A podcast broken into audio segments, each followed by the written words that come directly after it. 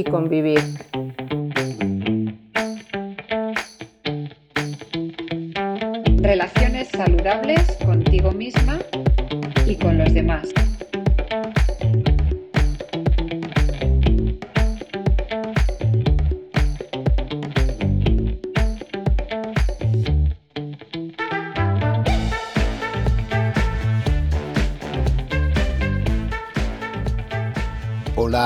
Amigas y amigos, soy Gabriel Aguz y hoy en Vivir y Convivir estrenamos la edición de verano en la que la psicopedagoga Yala Tucha y yo durante este mes de julio conversamos de manera informal de temas que nos interesan por diversas razones.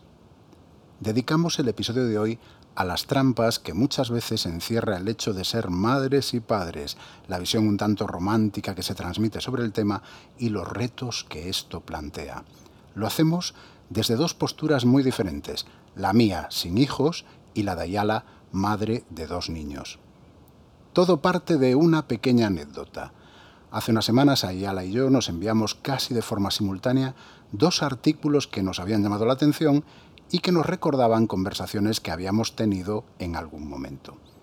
Casualmente, los dos eran del diario El País. El que Ayala me envió tenía que ver con el consumo de alcohol y la presión que en muchas ocasiones debemos soportar las personas que elegimos no beber alcohol. Yo le envié un artículo sobre la maternidad que me había llamado la atención y a este tema dedicamos el programa de hoy. Nuestro próximo episodio lo dedicaremos a la normalización del consumo de alcohol y la presión social. Si tienes curiosidad por leer el artículo sobre la maternidad que inspiró el programa que realizaremos hoy, dejo el enlace en la descripción. Y vamos ya con nuestra charla de hoy, las trampas de la maternidad.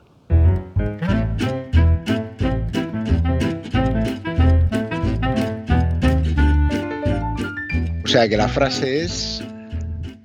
¿Cómo era?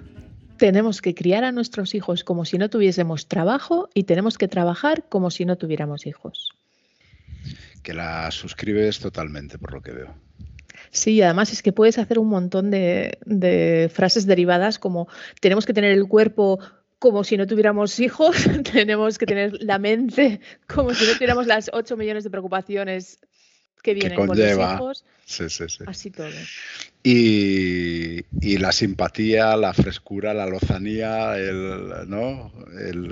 Bueno, a mí me, ha gustado de ese artículo que, bueno, cuando habla de las influencers, ¿no? que, al final son las auténticas referentes eh, hoy en día en cuanto a maternidad, por, lo que se comenta de, la pérdida de, bueno, pues por el hecho de que hay menos nacimientos hoy en día en España.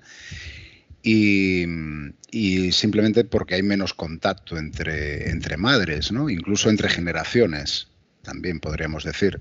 Totalmente, sí. Y, que las influencers se conviertan en referentes ¿no? de lo que es la crianza o la maternidad cuando lo que se está proyectando es una imagen idealizada y, romantizada ¿no? de, la, de la maternidad, porque se busca...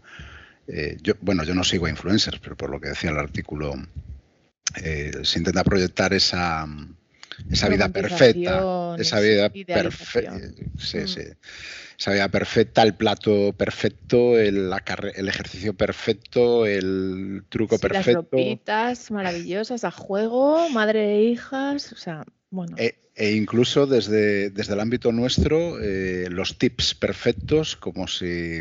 Sí, sí, con cuatro consejitos rápidos, de repente la vida es maravillosa y flotamos sobre una nube de algodón. Fíjate que, yo lo he pensado, incluso me, lo he traído a nuestro terreno, porque eh, decía, bueno, pues eh, el, podcast que hacemos, ¿no?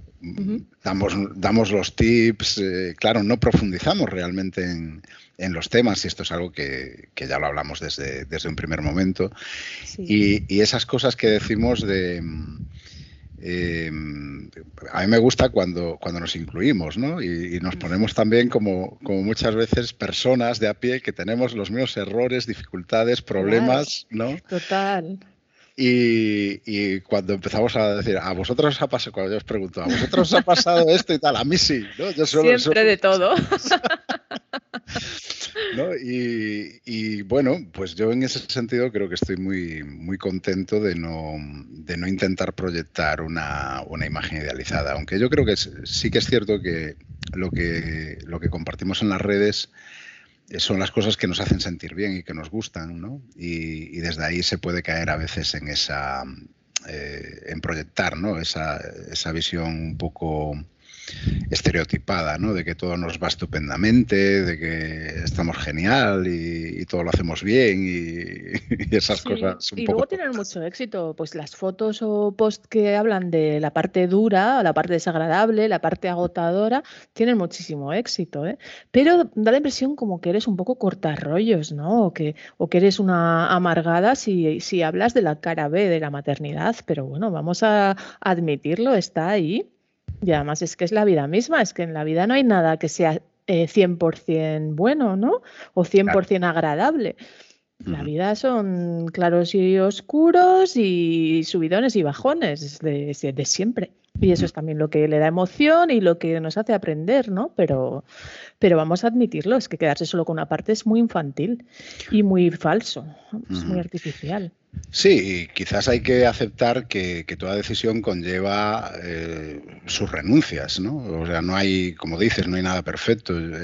Tú y yo, que quizás estamos eh, el, uno en el polo opuesto del otro, ¿no? Eh, bueno, solo en, algunas cosas. En algunas solo en algunas cosas, pero, pero en este tema, ¿no? Tú, tú que eres madre de, dos niños y, yo que he decidido no tener hijos, bueno, no sé si he decidido o en ciertos momentos pues, pues decidí eh, pues eso, no, no, no tener hijos. Pero mira, mira, ¿por qué tienes que justificarlo? Porque yo no digo si yo he decidido tener hijos o los he tenido sin querer o, o por qué. Bueno, es yo curioso, ¿no? La, maternidad o paternidad no hay que explicarla, pero la no maternidad o paternidad sí. ¿Por qué?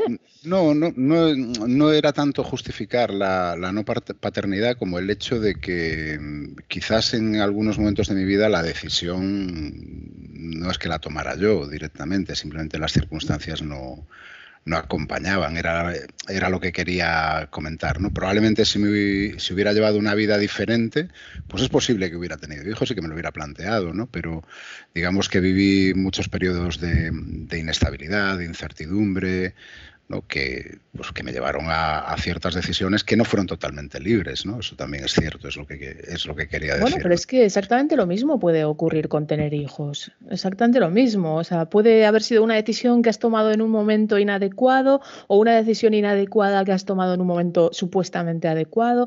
Es que hay tantos matices, o sea, que yo creo que es, es muy simplista, ¿no? Dar por hecho que no, la gente que ha tenido hijos es como lo normal. ¿Por qué? Puede haber sido un mm. error. Bueno, error, a ver, no sé, a mí me gusta decir que todas las vidas son bienvenidas y sentirlo así, ¿no? Porque al final, pues si ya ha venido una persona al mundo, pues mira, bienvenida pues, sea. Pues hacemos hueco, ¿no? Siempre puede comer uno más. y la cogemos lo más amorosamente posible. Ahora, eh, igual también deberíamos ser más responsables en la decisión de traerlos al mundo o no y, más conscientes, ¿no? O sea, pensarlo realmente, eh, ¿quiero o no? ¿Y lo quiero hacer ahora o no? ¿Y lo quiero hacer con esta persona o no? ¿Y qué supone tener un hijo o una hija con esta persona?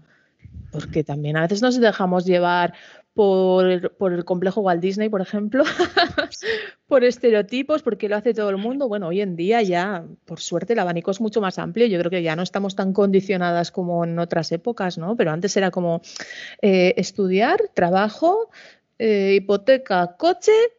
¿Y mm, qué falta aquí?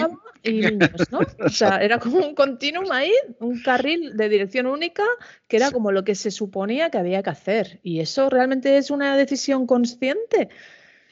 No sé. Sí, sí. Habría mucho que hablar. Oye, yo mm, a veces tengo la sensación, no sé si tú la tienes, de que eh, parece que las personas que no tenemos hijos, las personas que los tenéis, parece que a veces estamos como en, como en posturas polarizadas, ¿no? Y... Sí, porque nos dais mucha envidia a veces. Sí.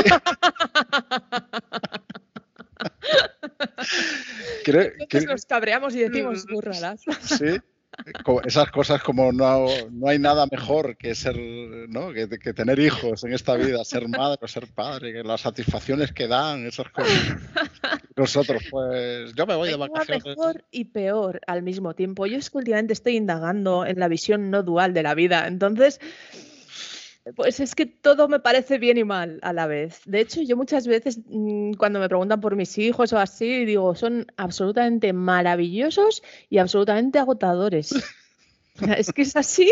No parece incompatible, ¿eh? El ser una cosa y la otra. No lo sí. Puede ocurrir una cosa en un minuto y en el siguiente minuto la otra. O sea, ¿qué le vamos a hacer? Es que la vida es así, no, no dual. no. Sí, pues, pues yo creo que la envidia puede ir por barrios también, ¿eh? en, ciertos momentos, porque también tomar eh, ciertas decisiones también, también implica una renuncia, ¿no?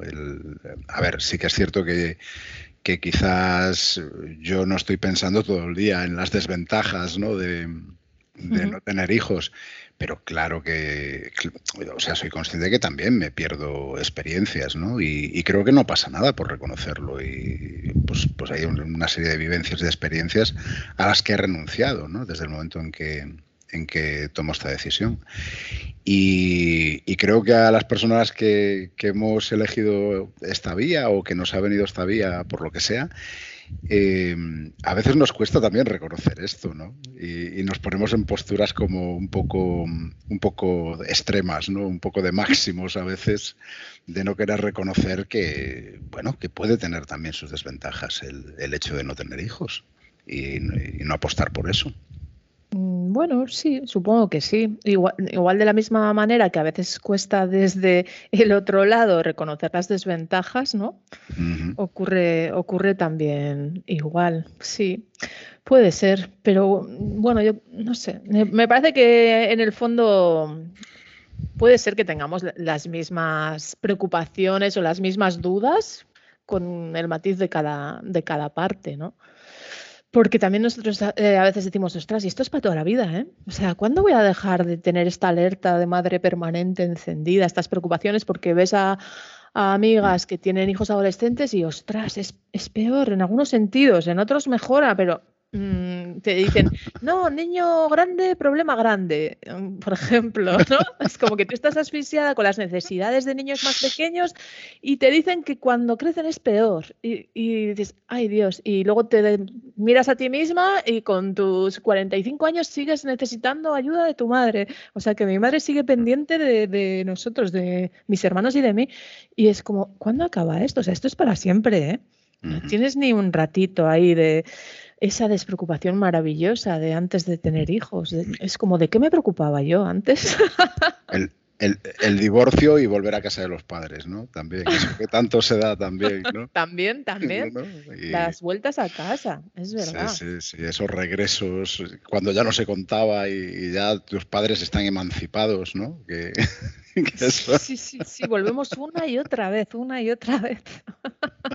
y renegamos de ello. Es, es una relación ahí como de imanes que se repelen y se atraen por momentos, ¿no?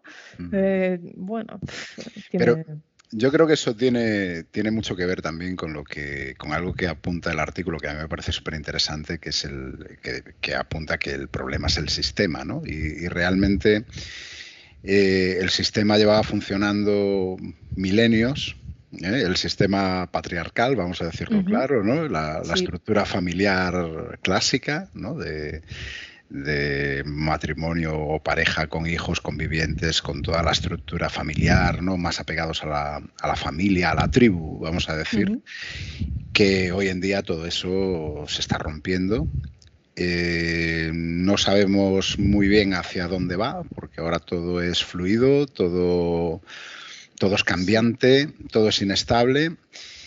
Y, se han perdido todas esas estructuras que dentro de lo opresoras que podían ser en, muchos momentos y agobiantes, la, pérdida de, libertad que, implicaban en, muchas, en muchas ocasiones, también tenían sus ventajas, ¿no? Como, como era... Pues sí, mira, yo lo estaba pensando también, sí. Mm. Porque, jo, me siento mal porque me he dado cuenta de que yo alguna vez em, culpabilizado a mi madre o, le he recriminado, claro, es que vosotras os programaron para ser amas de casa y para que fuerais felices eh, cuidando a vuestra familia y no hacer nada más, como eh, infravalorando un poco su capacidad crítica e intelectual de, ver que les habían impuesto ese sistema. Y luego me he dado cuenta, ostras, ¿y hoy en día nosotras? Pero si tenemos en, esa época, por lo menos, era un sistema muy claro y además, al menos tenías em, eh, tu tiempo al 100% para ese cometido. Pero es que ahora tenemos eh, cuatro o cinco imposiciones diferentes a la vez en las que tenemos que ser perfectas en nuestro trabajo y ser jefas y tal y cual. Eh, físicamente, ni te cuento, eh, pues eso, las exigencias físicas que nos imponemos a través de las redes o de, o de lo que sea, ¿no? Eh, como madres, ¿no? Tenemos que hacer crianza consciente, pero la justa sin pasarnos, sin no sé qué, y los niños tienen que sacar buenas notas y tienen que ser tan feministas como nosotras y tan ecologistas y tan y comer comida macrobiótica que hacemos nosotras, nosotras pero si tenemos muchísimas más imposiciones que las que tenían nuestras madres, hemos salido mm. perdiendo. O sea, tenemos que ser cinco personas en una. Con todo lo negativo que, somos conscientes, ¿no? Del, pues ese sistema patriarcal, todo lo, negativo que tenía, ¿no? la, mujer, pues eso, confinada al ámbito de lo privado, el hombre dueño del espacio público, bueno, pues todas esas cosas tan negativas que había y bueno, y que sigue habiendo, que, ese sistema todavía no ha desaparecido. Estamos, y lo tenemos todavía interiorizado bastante, ¿eh? Muy, muy, Yo misma, vamos, me descubro muchas veces todavía. Eh, cosas que digo, wow, ¿eh? Sí, sí, claro. Porque estamos en unos momentos de, de, transición, como digo, hacia algo que todavía desconocemos, pero que curiosamente tampoco libra de la explotación al final, ¿no? Porque ahora mismo, pues, eh, vamos, tú tú, vamos, a ti no te oprime ningún hombre, pero mm, el sistema te sigue oprimiendo de múltiples maneras, como estás diciendo, ¿no? Sí, sí, y, yo misma, porque al final eh, quien se deja influir por, por esas eh, esos factores soy yo. Pero es que cuesta, ¿eh? Cuesta salir un poco de ese sistema, pero bueno, yo creo que tenemos que intentar hacerlo porque si no es que somos esclavas con esta supuesta libertad que tenemos y al final terminamos siendo esclavas igualmente. Entonces, yo creo que tenemos que hacer un reseteo y realmente ver cada persona, cada familia, qué es lo que realmente me da tranquilidad, me da paz y me da bienestar. Y punto. O sea, sea lo que sea. Sí, son paradojas importantes las, que, hay que, las que hay que afrontar. Yo, fíjate, al hilo de esto, y, esto también es una opinión, no recuerdo dónde la, dónde la encontré o, de dónde me viene, pero sé que me, impactó, ¿no? Por lo paradójico, que, que, decía que, claro, esto del, del de los, matrimonios libres, ¿no? O, el matrimonio por amor, ¿no? Vamos a decir, ¿no? Unirnos a una pareja por amor, que, que es muy moderno, realmente, que empieza, ¿Ah, pues sí, empieza aquí en, el romanticismo, aquí quiero decir en Occidente, ¿no? en época romántica. Y entonces eh, empieza a ver, bueno, pues las, las novelas de, de, Jane, de Jane Austen, ¿no? Las, Orgullo y Prejuicio, todo esto, ¿no? Que empieza a aparecer la idea del, del matrimonio por amor en lugar del matrimonio concertado, que era lo que toda la vida había sido. Aquí, nos, aquí los matrimonios son por negocios y son por, por por mejorar, ¿no? Familiarmente y socialmente. Eso es verdad, sí, y Era, eran pura política, ¿no? Pues que queda ese resto queda en, bueno, en las monarquías, ¿no? De, ese y en algunas culturas, ¿no? Así como muy ancestrales todavía queda eso del matrimonio concertado. Sin embargo, decía que em, lo que sucedía muchas veces en los matrimonios concertados es que el amor acababa surgiendo. ¿No? Se acababa, se acababa trabajando, no siempre, evidentemente, y cuando no era así era un auténtico drama y era una cosa terrible, pero que muchas veces el amor se iba construyendo. En cambio, moviéndonos desde la visión del amor romántica, del amor romántico, eh, estamos cayendo en, el consumo, en el consumismo de parejas, lo que comentábamos un poco de, en, el, programa que hacíamos sobre Tinder, ¿no? que, ¿A dónde nos ha llevado al final la idea del amor romántico? ¿A Tinder? Esa es la libertad, esa ¿sabes? Eso es, esa es la, elección, ese es el, eh, lo que decías tú, que me acuerdo, ¿no? De aquel primer programa, el, tener, demasiadas opciones, al final parece que nos limita la libertad también, ¿no? Sí. Es, increíble, ¿no? Esa paradoja.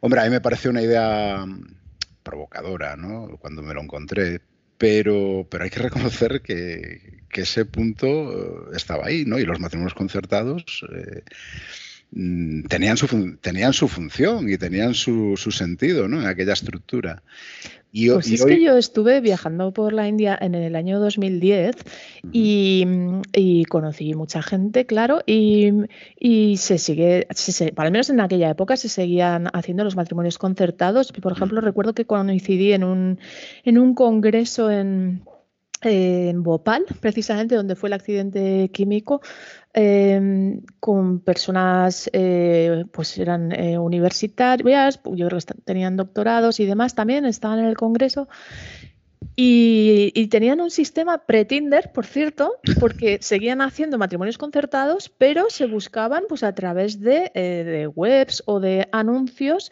personas con las mismas características eh, socioculturales y se conocían también online, se preguntaban pues eso por gustos, por un montón de cosas. O sea que realmente sí. Eh, eh, se hace una selección y, puede que la decisión sea más consciente y como culturalmente saben que la persona que escogen pues va a ser con la que van a vivir, pues igual se preocupan más, bueno, en esos casos, ¿eh? porque luego en, los pueblos y tal será muy diferente, ¿no? La manera de elegir, pero las personas que lo hacían, pues ellas mismas a través de esos medios escogían con quién se iban a casar. Entonces, mm, por una parte, es igual esto que comentábamos antes, que era una decisión más consciente, ¿no? Más racional, sí, la racionalidad. Sí, sí, igual hoy en día eh, a veces mm, aquí nos dejamos llevar por, por eh, una primera atracción química que, que, puede ser muy engañosa y hay teorías que dicen que, te enamoras justo de la persona menos indicada, pues porque te va a ayudar a trabajar algunas cosas tuyas, ¿no? O sea, te vendrá bien, pero te pegarás una leche. Claro, sí, no, es que, es que al final tomar eh, decisiones ¿no? basadas exclusivamente en las emociones, por muy, y, y además por emociones intensas, como puede ser el, enamoramiento, ¿no? Mm. Eh, claro, puede tener resultados catastróficos, ¿no? Y creo que, que, más que menos ha vivido, ¿no? alguna de esas catástrofes a, ciertas alturas de la vida, ¿no? Y, sí, claro, eh, es, es, muy paradójico que, estemos en ese punto. Y claro, yo creo que todo eso también influye en, la estructura familiar, en la forma en que se aborda la crianza, pero, pero también el, fuerte desarraigo ¿no? que, provoca. Al final, creo que como individuos eh, tenemos mucha menos fuerza eh, que, como colectivo. Y, estos tiempos nos llevan al yo creo que al individualismo extremo con todo con todos los peligros que conlleva para mí. O sea yo creo que eso lleva a problemáticas sociales que yo creo que estamos empezando a ver creo que estamos eh, estamos empezando a ver todas esas cosas. Y y bueno, es, es una paradoja que, toda esta libertad nos pueda llevar al final a, pues a totalitarismos, ¿no? Que, es lo que estamos viendo que está pasando incluso dentro de la propia Europa ya. Pues sí, sin duda. Yo creo que, las familias está claro que se han ido reduciendo, ¿no? Cada vez más nuclear, eh, luego ya casi solo la pareja, tenemos lejos al resto de, la familia.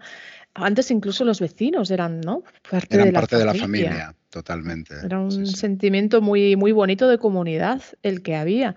Y, y, en la crianza eso es imprescindible. Es imprescindible. Yo creo que no es lo que nos salva, pero, pero sin hijos también, ¿eh? como personas y como familias son las redes de afecto. Y la familia escogida, bueno, la natural, si tenemos la suerte de que la biológica sea maravillosa, pues por supuesto. Y si por lo que sea la tenemos lejos o, no es la que nos da el mejor apoyo, pues la familia escogida y la red de afectos para mí es, es básica, es básico hoy en día. Y, en la crianza mucho más. Yo soy muy afortunada en ese sentido. Sí, eso era lo que te iba a decir, porque tú y yo que hemos hablado muchas veces, eh, a mí me, me, llamó mucho la atención prácticamente desde el principio que hablabas de, tu tribu, ¿no? sí, sí. Bueno, luego He dejado de usar ese término, ¿eh? porque me he formado mucho en antirracismo y mm, no es lo más adecuado. Hablaremos de eso otro día. Pero bueno, mi maravillosa red de familias, que si alguien está escuchando ya saben quiénes son, os quiero mucho, eh, pues nos salvamos la vida mutuamente, la verdad, porque eso nos apoyamos, nos ayudamos.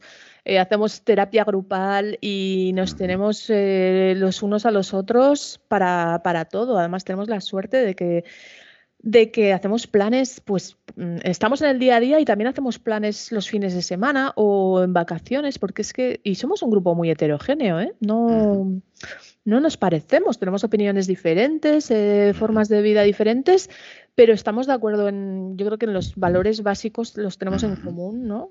Que es eso, el respeto y el apoyo mutuo y bueno, unos valores también en cuanto a la educación de los hijos, que, básicamente pues viene a ser lo mismo, ¿no?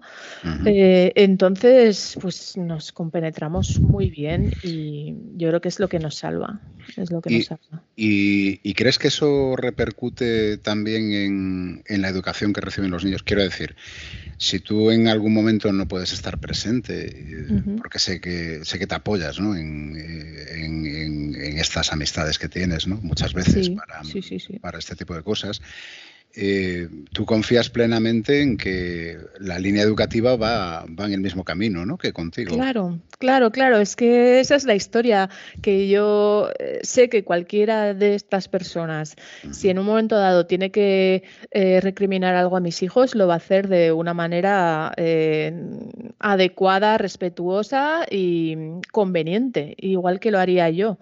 Entonces eso te da mucha tranquilidad, porque al principio igual, pues eh, eh, cuando empezamos en el grupo había alguien que dices, uff, es que no me gusta, no me gusta cómo trata a sus propios hijos, entonces ni, ni, los comentarios que hace en general, pues entonces ahí te sientes incómodo, ¿no? No Ah, algo chirriaba, pero bueno, como la vida es sabia y al final todo. sí, digamos que los cuerpos extraños acaban, acaban siendo expulsados de alguna manera, ¿no? Sí, sí, o se autoexpulsaron y, y la verdad que fue un alivio. Y, yo te preguntaría, y, porque claro, ya eh, te, voy a hacer una entrevista al final, ¿y, cómo se construye esa red, Ayala? Pues mira, eh, yo cuando me divorcié me, cambié de, población precisamente eh, por eso, porque me sentía muy sola en, el lugar donde vivía. Mi familia y mis amigos estaban lejos y vine a un barrio concreto a vivir porque aquí ya vivían dos de mis amigas y sus parejas y sus hijos e hijas. Entonces sabía que aquí al menos a esas dos familias las tenía al lado y, eso son personas a, las que quiero, admiro y, que sé que nos íbamos a ayudar mutuamente. Entonces vine a vivir aquí por eso, por ellas, por ellas. y, luego eso, pues pues también las otras familias que estaban a su alrededor, eh, fuimos poco a poco haciendo este, este grupo, ¿no? O sea que ya tus circunstancias personales ya estaban como muy eso, muy, muy enfocadas, ¿no? Ya eran, ya te facilitaban mucho, ¿no? Todo eso, las circunstancias tuyas. El hecho de que en el barrio ya hubiera dos amigas íntimas, que con los que conectabas también, claro, eso ya son... Sí, sí, yo lo hice por eso, es que necesitaba, necesitaba apoyo. Yo y, mis hijos, claro, porque ya tienen hijos de la edad de los míos, eh, todas estas familias, entonces mm, era a la vez el, sentirme acogida y acompañada yo y que, se sintieran también mis hijos y tener esa tranquilidad de compartir mínimamente pues el, el, tiempo, las preocupaciones, el apoyo, las risas también, los buenos momentos, todo. Bueno, pues eh, hemos perdido una oportunidad para ponernos en modo influencer y dar los tips para crear. rodearse bien, hay que rodearse muy bien en la vida, pero para tener hijos y para todo. Entonces, eh, no, pero mira, fíjate que hasta me lo digo así un poco de broma lo de los tips, pero, pero creo que en realidad eh, esto lo podríamos aplicar a todo, ¿no? Y es que en el fondo nuestras circunstancias personales mm, influyen muchísimo, ¿no? Al final, cuando tenemos dificultades, cuando tenemos que afrontar problemas, el hecho de cómo los resolvemos o cómo los afrontamos, eh, creo, que, creo que hay consejos que no se pueden aplicar directamente desde ciertas condiciones de vida, ¿no? Y, y, que hay consejos que no son universales, ¿no? Sí, la verdad que yo ya intento no juzgar a nadie y no dar consejos gratuitamente, porque realmente hasta que una persona no está eh, exactamente en la misma situación, que también es difícil estar exactamente en la misma, eh, no sabes cómo reaccionarías tú. Y me ha pasado mucho en la vida, ¿no? De decir, va, yo nunca haría esto, yo nunca diría esto. Y luego en la vida en, un momento dado siempre te pone en el otro lugar y, te das cuenta de, cómo metiste la, la, gamba que decimos aquí. Sí, sí, no, y aquí también. Eh, pues que no, que no se puede hablar de lo que harías tú, a no ser que estés en esa situación. Puedes dar consejos, si has pasado sobre todo por una situación parecida, pues sí, puedes dar consejos, pero desde un lugar de, de no juzgar porque realmente, aparte de que cuando estás metido en un laberinto emocional, vital, eh, es muy difícil también ver, ver lo que te está ocurriendo, por mucho que sea claro, ¿no? Desde fuera, pero es difícil. Entonces, mira, pues tenemos que vivir las situaciones que tenemos que vivir y ya cuando tengamos más perspectiva, pues seguro que, que lo podemos manejar mejor, pero en ese momento yo creo que eso, lo básico en la vida es, es estar bien acompañado y apoyado y con eso salimos adelante, seguro. Algo que no todo el mundo tiene la suerte de, tener, ¿no? Y, luego sí, a partir de ahí se pueden construir muchas cosas, pero yo creo que sí, que muchas veces caemos en eso de, y, lo digo incluso desde, desde nuestro propio podcast, ¿no? Que damos los consejos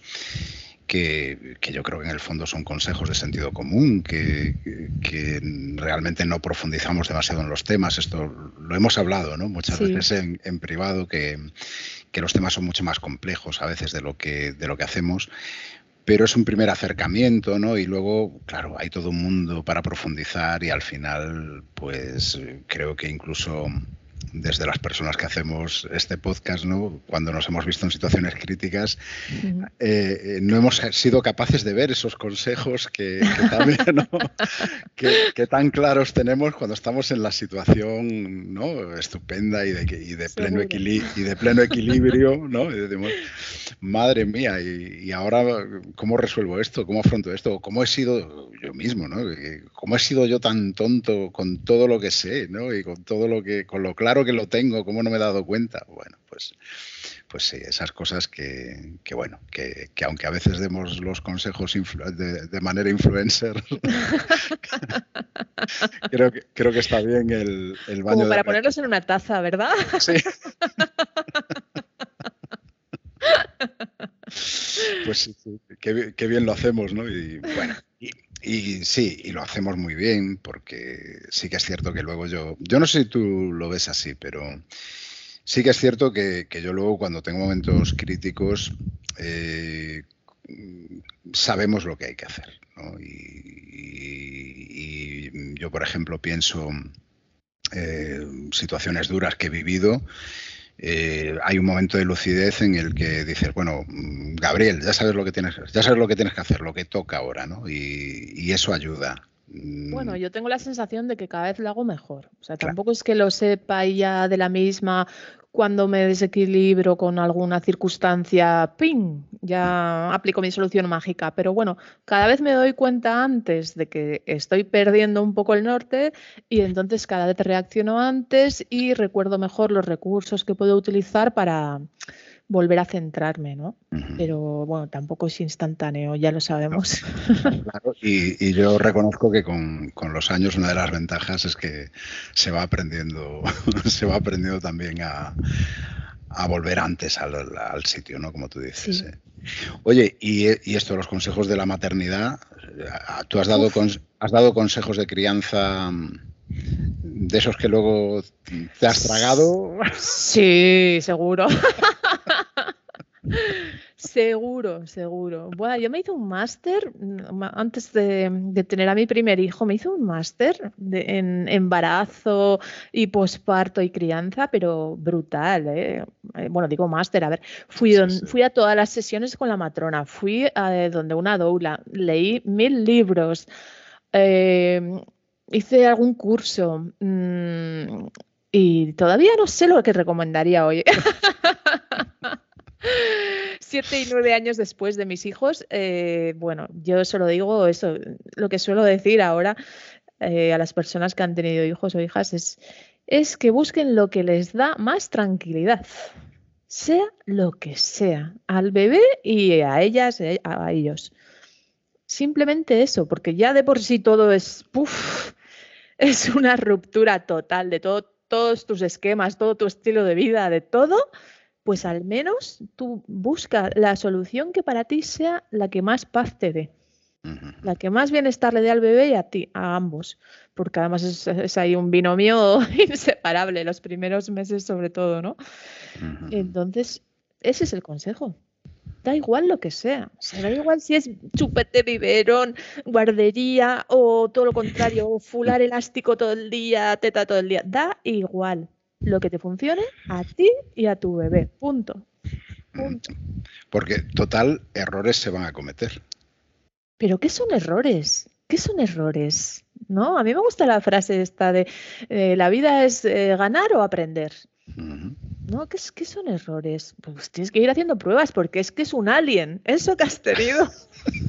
Tengo una amiga que acaba de dar a la luz. Eso que has tenido es un alien. O sea, es que. Y te convierte a ti misma en un alien de ti misma. O sea, porque es que es algo rarísimo. Lo de tener un hijo es algo súper extraño, que te rompe, pero en todos los sentidos. O sea, físicamente, emocionalmente, mentalmente, simbólicamente, te, te, te rompe todos los esquemas entonces no sabes por dónde te da el aire. O sea, hacen unos ruidos, por ejemplo, los bebés extrañísimos, que dices, pero ¿qué le pasa? O sea, eso parece un marciano.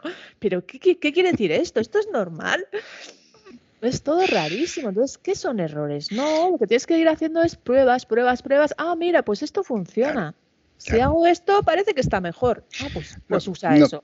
Más que errores, que te vas a equivocar en cosas, ¿no? Y, creo que aceptarlo, ¿no? Probablemente, pero es que toda decisión, por muy bien tomada que esté, entraña un punto de equivocación también, ¿no? Y aceptarlo también con naturalidad, o sea, lo que decíamos antes, ¿no? Hay cosas que se ganan, cosas que se pierden, cosas que renuncias que hay que hacer y, y creo que sí, o sea, estoy totalmente alineado contigo, que perfecto no va a salir nada. ¿No? Y, asumirlo y aceptarlo. ¿Qué es la perfección? Claro. Y, ¿Qué es? Claro. Sí, sí. No, lo sé, yo no tengo ni idea. Claro. Sí, bueno, perfección puede ser la, imagen que se proyecta desde las redes sociales, ¿no? O sea, pues no te va a salir así, ¿no? Y, y que probablemente te equivoques, seguro, y que vas a tener emociones encontradas, segurísimo, ¿no? Y, y yo qué sé, este tema también, que también apunta, este artículo también apunta un poco en esa dirección, ¿no? El, amor, ¿no? El amor hacia, hacia la criatura, hacia el bebé, ¿no? Y dices, pero como si eso ya solucionara todo. Claro, y eso, eso genera muchos problemas porque también hay personas que no se vinculan desde el primer momento eh, al bebé de, una manera amorosa, ¿no? Hay, hay muchas eh, circunstancias por las que no se genera ese vínculo automáticamente. Por ejemplo, en, los hombres también suele tardar más porque, porque, claro, es que no has tenido esa relación directa, física con él, entonces hay hormonas y tal que se ponen en funcionamiento más tarde. Entonces, eh, hay gente que se culpabiliza muchísimo por eso, mm. muchísimo. Porque, claro, al final te sientes extraña, te sientes diferente, te sientes culpable y no, pues son procesos de la naturaleza del ser humano que, que hay que ser muchísimo más flexible, tanto la persona que lo vive como las de alrededor sobre todo, ¿no? Yo creo que tenemos que ser mucho más cuidadosas y, acoger mejor todo tipo de emociones. Es eso, es que parece que eh, es una imposición adorar a tus hijos, una imposición, eh, no sé, vivir 100% del tiempo por ellos. Eh, bueno, bueno. La prioridad de mi vida soy yo. O sea, amo a mis hijos y daría la vida por ellos, pero la prioridad soy yo. Y cuando, cuanto más claro tenga eso, mejor los criaré además a ellos. Y mejor ejemplo les daré de autocuidado. Claro, Porque si no, les estamos volviendo eso a los tiempos de nuestras madres y abuelas de sacrificio total. Yo no existo como persona y yo me entrego totalmente. Bueno, mm, no, yo creo que tenemos que mantener eso, nuestra conciencia individual y, mucho autocuidado, mucho autocuidado, sí. Sí, y, creo que además, eh, pues a lo mejor el, amor, ese sentimiento que se supone que tiene que venir de serie, ¿no? En, cuanto aparece la criatura, ¿no?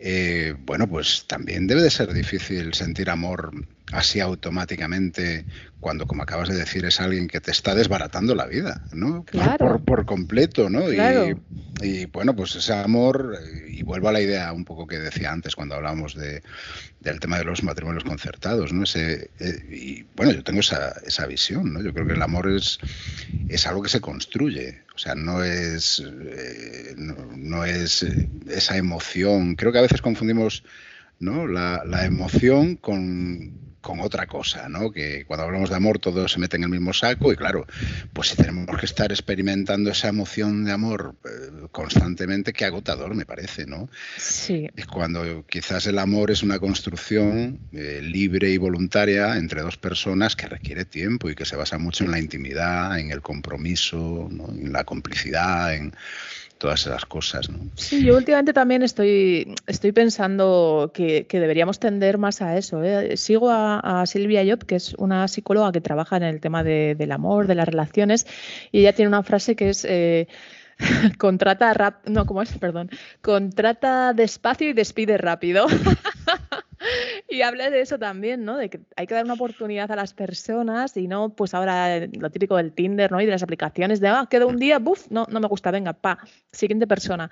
Eh, no, no, eh, tenemos que dar una oportunidad a, a, la gente, aunque a priori no parezca que sea el tipo de persona que me gusta o físicamente o por cualquier otro matiz, hay que tener muy claras cuáles son nuestras prioridades y eso, si vamos a tener hijos o hijas con alguien, más aún, ¿no? ¿Qué es lo realmente importante para mí en la otra persona y en una relación? Porque si nos dejamos llevar por eso, por la química inicial, es que vamos a estar ciegas a todo lo demás. Entonces, sí, deberíamos tenerlo más presente y dar una oportunidad a las personas que a priori igual no nos han llamado la atención, pero que si profundizamos en la relación con ellas, ojo, pues es que igual realmente son mucho más eh, adecuadas para tener una relación consciente a largo plazo en la que todo vaya mucho mejor. ¿Y, crees que esa construcción del amor a la que yo me refiero, ¿no? basada pues en la confianza, el respeto, intimidad, todas estas cosas que, comentaba, ¿crees y que la se paz puede... en el mundo? claro, bueno, pues, bueno, pues todas, todas esas cosas que son importantes, ¿no? Pero mm, em, ¿Crees que esa construcción también vale con los hijos?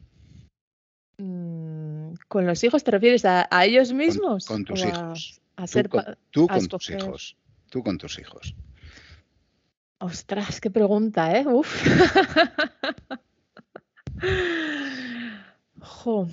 Eh, a ver, desarrollamelo más, ¿eh? Porque, porque me he quedado bloqueada, necesito pensarlo. Claro, es que yo, yo cuando me refería a la construcción ¿no? de, de esa relación, eh, me estaba refiriendo a la relación entre madres e hijos o padres e hijos. Creo que también yo, estaba apuntando en esa dirección, ¿no? que es una construcción que, hay que hacer día a día y con el tiempo, más allá del sentimiento amoroso, ese eh, en el que se, se, cree que hay que vivir ¿no? muchas veces.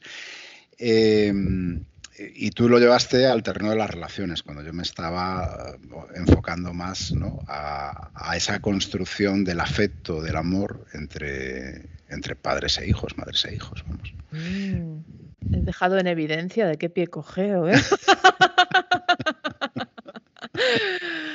bien, bien, bien. No, pero sí, la verdad es que creo que me he quedado bloqueada porque, porque me he dado cuenta de que sí, de que es algo que me ocurre a mí, que tengo como prisa por porque mis hijos tengan ya los valores que quiero que tengan, tengan ya los hábitos que quieren que tengan, o sea, como una prisa porque por alguna vez me he dado cuenta, digo, a ver, les estoy pidiendo que tengan un, punto de de, yo qué sé, de comprensión intelectual, eh, de valores que he conseguido yo em, a duras penas a mis 45 años. Entonces, joder, pues mm, tengo que darles tiempo. Al final son dos críos. O sea, no les puedo pedir que estén en el mismo punto que estoy yo ahora, después de mil vueltas de la vida y mil de todo, ¿no?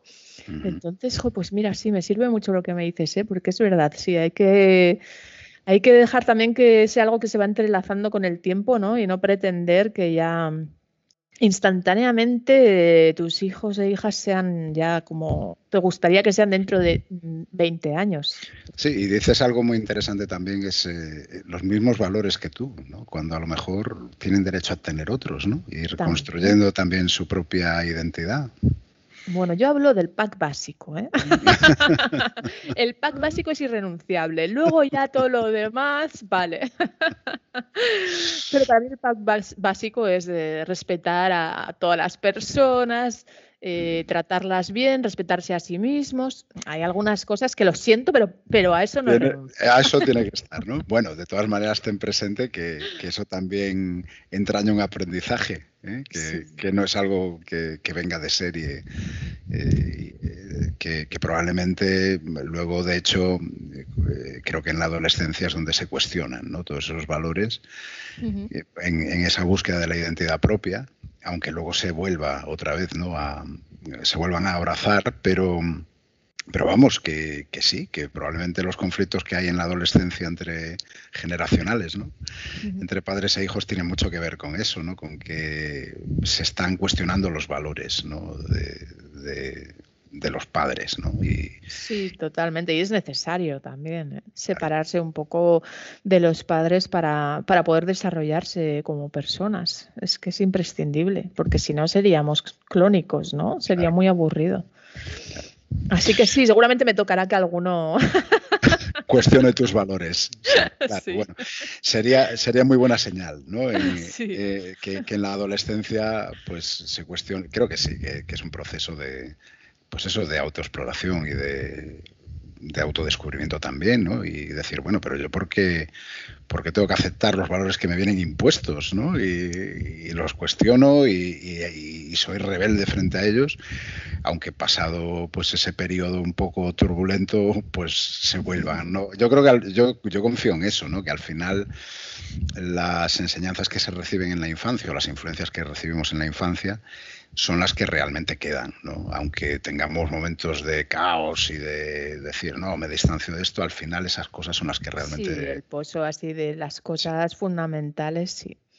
Y luego que, eh, no sé, estamos hablando de una manera que parece que, que, las madres y los padres somos los que transmitimos todo a, la descendencia, pero es que realmente ellos también nos ayudan a ver un montón de cosas. O sea, a mí hay veces que mis hijos me dicen cosas que me quedo como, ostras, eh, tiene toda la razón. Tiene toda la razón, sobre todo me ayudan a ver mis incoherencias, ¿no? Alguna vez hemos comentado, por ejemplo, con el tema de las pantallas y tal, que yo les transmito, no, las pantallas son malas, no sé qué, no sé cuántos. Y entonces luego ellos me hacen ver el tiempo que paso yo con mi móvil y es como, ups, Tienes razón. Tienes razón. Incluso temas educativos me dicen, ¿no? De, no sé, es que me dan muchos consejos porque eso, como no tienen prejuicios, ellos no, no tienen mm. tanto, tantas ideas preestablecidas, ¿no? Como los adultos, pues mm, les has dicho algo y luego ellos lo aplican tal cual. Claro, y te lo hacen ver Mm, eso, oye, si tú no eres coherente con lo que estás diciendo. El, puro sentido común, ¿no? Me, había encantado cuando te lo oí decir la, aquello de la visión adultocentrista, ¿no? la visión adultocentrista a veces es que se callen todos los niños que yo tengo razón. Me había encantado esa expresión. Bueno, Ayala, pues me lo he pasado muy bien. Yo no sé, yo no sé si quien escuche esto se lo va a pasar también con vosotros. Pero, pero bueno, espero que, así sea y que en todo caso, pues que podamos dar también algún, algún elemento de, reflexión ¿no? sobre, sobre estas cosas que, vamos diciendo así de forma tan libre e improvisada. ¿Eh? Y oye, y cualquier comentario, pregunta o propuesta de tema, vamos, encantadísimos de escucharla y de aplicarla. ¿eh? In- incluso discrepancias, ¿no? Por supuesto, por supuesto, nos pone discutir y debatir, nos encanta. Sí, y, y yo, yo, yo estoy dispuesto a aceptar incluso algún insulto leve. No, ah, yo no. yo para eso soy muy totalitarista, ¿eh? Respeto, respeto, respeto. Mi canción favorita es Respect de Aretha Franklin. Bueno, yo, yo lo del insulto leve. eh, Estás, Gabriel, estás tonto. Digo, bueno, vale, venga, voy a estar un poco. Puede ser que en ese momento lo, lo estuviera, no lo voy a negar.